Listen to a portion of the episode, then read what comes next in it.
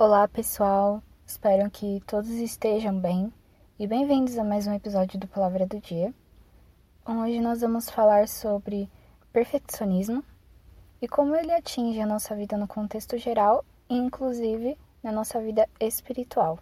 E antes de entrar no assunto, vamos começar deixando algumas características que diferem o perfeccionismo, onde tudo precisa estar perfeito, da excelência, que é o desejo saudável de se destacar. O perfeccionismo, ele é rígido. Já a excelência é algo flexível, algo leve.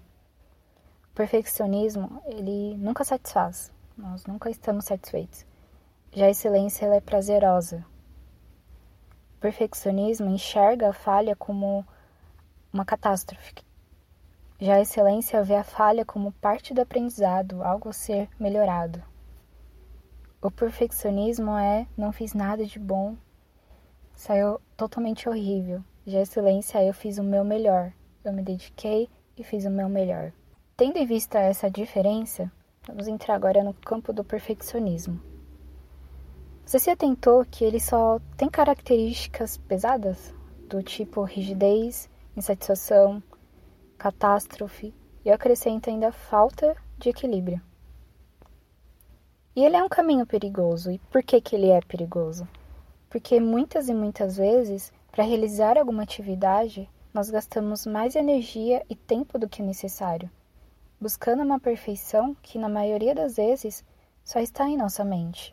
E isso é prejudicial, porque nós gastamos energia e tempo, então acaba prejudicando relacionamento com os amigos, com família, com filhos, com o marido, nosso trabalho e até a nossa saúde acaba sendo prejudicada por uma busca tão incessante por perfeição. Entrando agora no lado espiritual, desde o princípio, o propósito de Deus é que nós possamos refletir a glória de um Deus que é perfeito. Mas o pecado acabou produzindo em nós a nossa própria definição do que é perfeição. Uma perfeição que é centrada no homem, nos nossos anseios e tem se tornado um ídolo do nosso coração. E sem perceber, nós estamos adorando o Deus da perfeição, ao invés de adorar o Deus perfeito. Agradar o Deus da perfeição é algo impossível, porque nós corremos atrás de algo inexistente e acabamos nos tornando escravos disso. Como eu disse anteriormente, a nossa busca incessante por perfeição prejudica toda a, nosso, a nossa vida, prejudica todo o nosso contexto familiar, profissional e por aí vai. Já o Deus perfeito,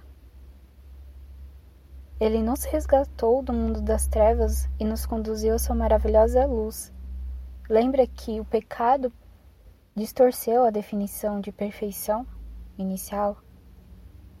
Mas o Deus perfeito, que é na sua essência perfeito, nos resgatou.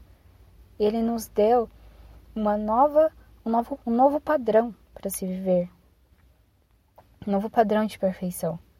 Em Mateus 5,48 diz assim: Sede vós, pois, perfeitos, como é perfeito o vosso Pai que estás nos céus. Pode parecer algo impossível. Pô, como que é possível ser perfeito se a gente não é perfeito? Como isso funciona?